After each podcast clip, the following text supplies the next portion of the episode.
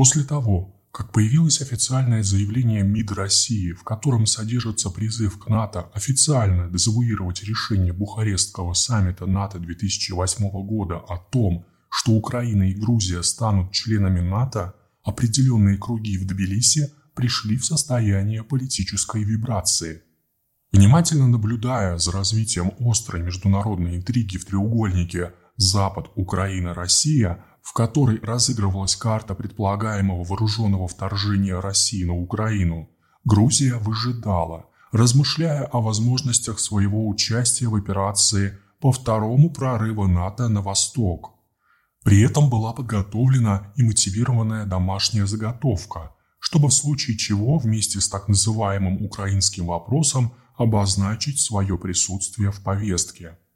Для этого необходимо было объявить провальными и неперспективными консультации с Россией в Женеве, нечто отдаленно похожее на Минский процесс на Украине, обвинить Россию в продолжении политики поглощения оккупированных регионов Грузии и в стремлении силового изменения суверенных государственных границ в Европе, вариант Луганска и Донецка – Расчет делался на то, что при определенных обстоятельствах в предполагаемом диалоге США-Россия проблемы Украины и Грузии будут подаваться в одном пакете. Ведь что ни говори, а США предоставляют Грузии, как и Украине, помощь военного характера. А недавно в Вашингтоне заявили о старте новой программы, призванной усилить обороноспособность Грузии. Для России предложенная политическая и геополитическая дуэль как заявил бывший посол Грузии в России Валерий Чичелашвили, означало тест на признание или непризнание ее в качестве участника высшей мировой политической лиги. Матч, если так именовать переговоры президентов России и США Владимира Путина и Джо Байдена, состоялся. Его результаты оказались неожиданными для многих. В широком смысле были запущены такие процессы в мировой политике, которых не было с начала украинского кризиса – в узком смысле с Украины снимается зонтик прикрытия со стороны Североатлантического альянса или размещения на ее территории иностранных баз. И хотя на переговорах Путин-Байден Грузия не упоминалась, всем стало ясно, что она тоже входит в описание ситуации, хотя еще совсем недавно на саммите министров иностранных дел НАТО в Риге говорилось о поддержке вступления Грузии и Украины в НАТО – Сейчас грузинские эксперты полемизируют относительно политики Тбилиси, который, дрейфуя в сторону НАТО, пытался выстраивать блоковую политику с Украиной.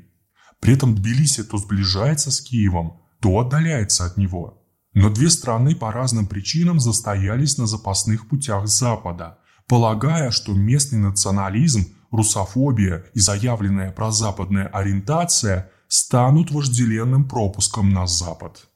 Но и Запад тоже менялся. Сначала его устраивала позиция русофобии, с помощью которой он стремился ослабить влияние России на постсоветском пространстве.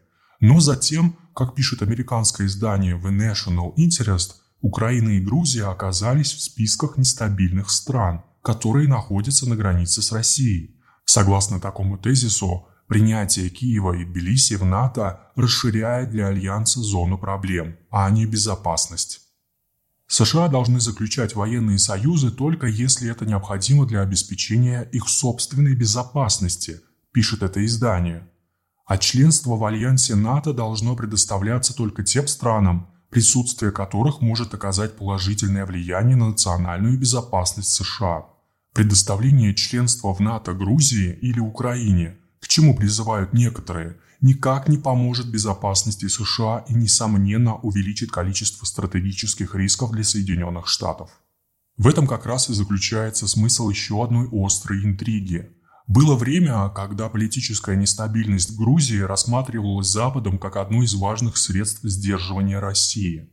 Теперь такая нестабильность квалифицируется как потенциальная угроза национальной безопасности США – то есть прежняя политика Запада в Закавказье оборачивается для него своеобразным бумерангом.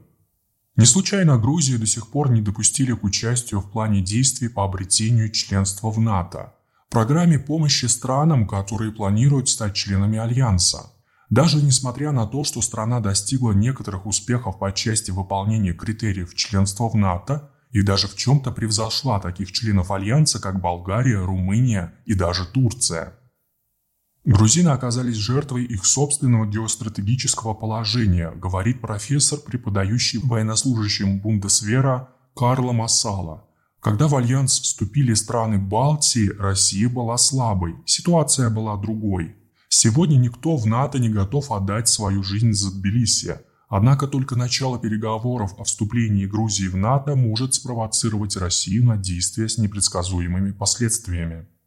Так Грузия оказывается в подвешенном состоянии, начинает шарахаться из стороны в сторону в поисках внешнего солидного покровителя.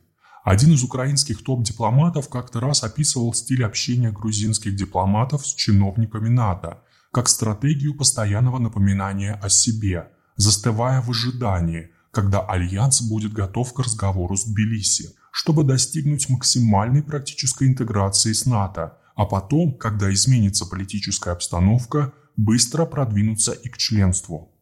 Однако после выборов в США, на которых победил Джо Байден, шансы для Тбилиси на быстрое решение утрачены. В случае, если теперь новое американское правило, подготовленное Путиным и Байденом, сработает для Украины, его можно будет применить и Грузии. Ждать осталось недолго.